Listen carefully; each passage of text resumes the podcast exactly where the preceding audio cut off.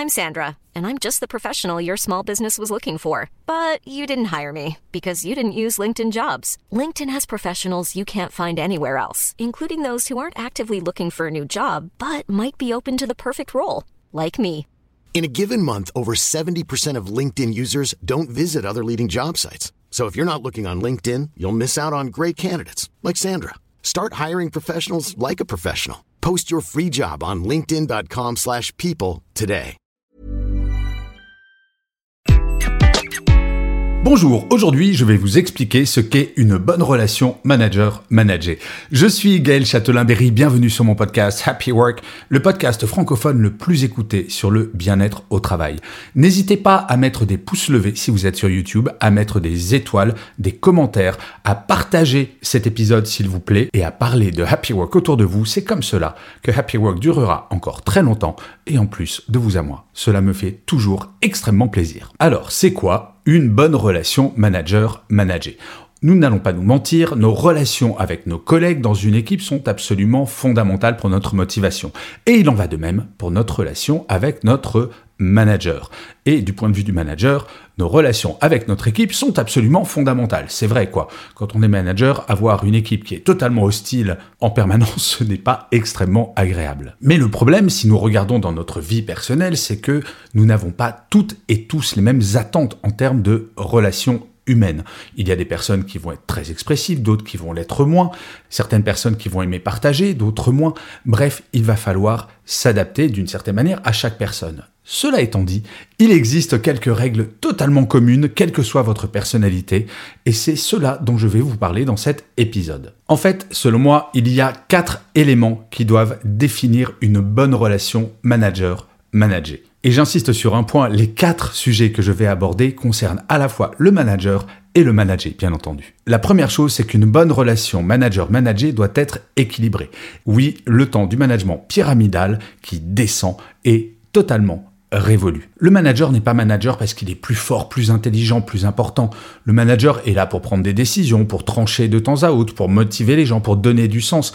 Mais en aucun cas, il doit confondre autorité et autoritarisme. La notion d'équilibre dans la relation manager-manager, c'est véritablement qu'il y a l'un en face de l'autre deux êtres humains d'égale valeur.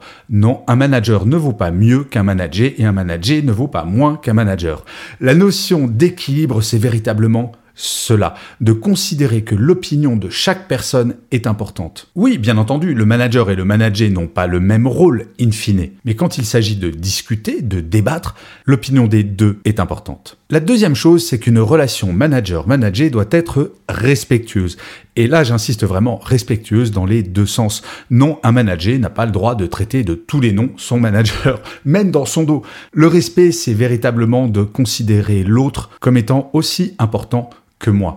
Le manager qui mépriserait absolument toute son équipe parce que, oula, je suis le manager, je suis beaucoup plus important, aurait du mal à motiver ses équipes. Au même titre qu'une équipe qui ne respecterait pas le manager, qui remettrait systématiquement en cause son autorité, ne joue pas son rôle d'équipe.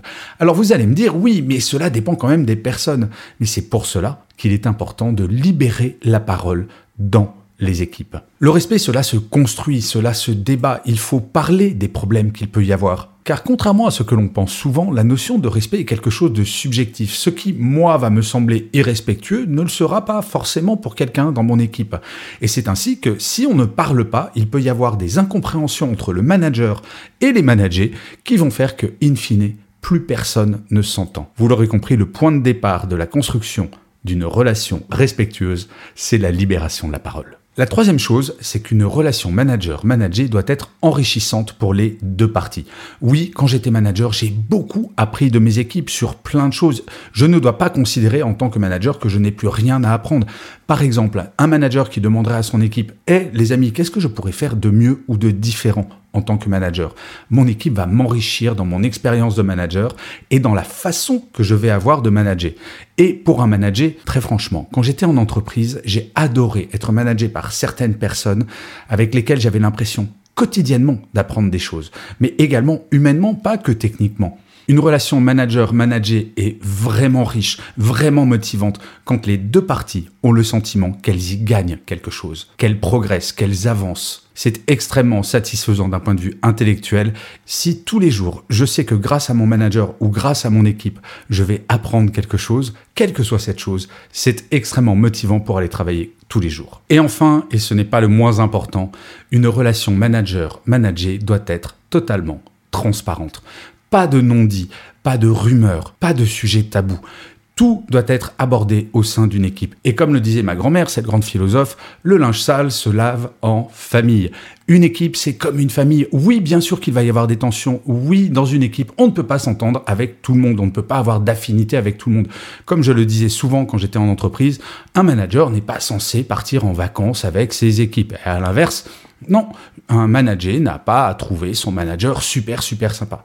Par contre, le manager comme le manager doit pouvoir exprimer ses mécontentements, doit pouvoir exprimer ses désaccords sans risquer de se prendre une volée de bois vert.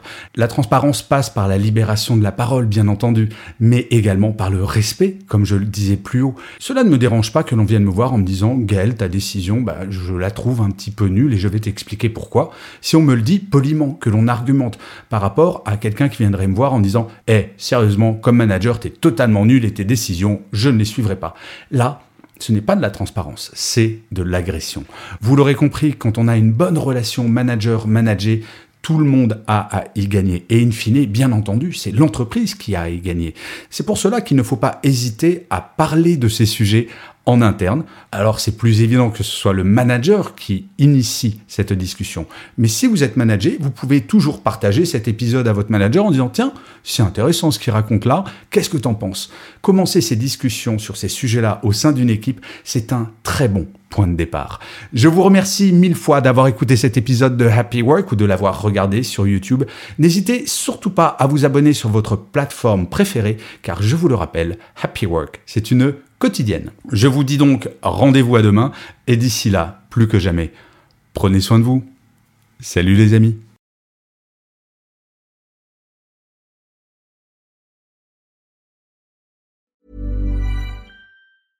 Hey, it's Paige DeSorbo from Giggly Squad. High quality fashion without the price tag. Say hello to Quince. I'm snagging high-end essentials like cozy cashmere sweaters, sleek leather jackets, fine jewelry, and so much more. With Quince being 50 to 80% less than similar brands. And they partner with factories that prioritize safe, ethical, and responsible manufacturing. I love that. Luxury quality within reach. Go to quince.com slash style to get free shipping and 365-day returns on your next order. quince.com slash style.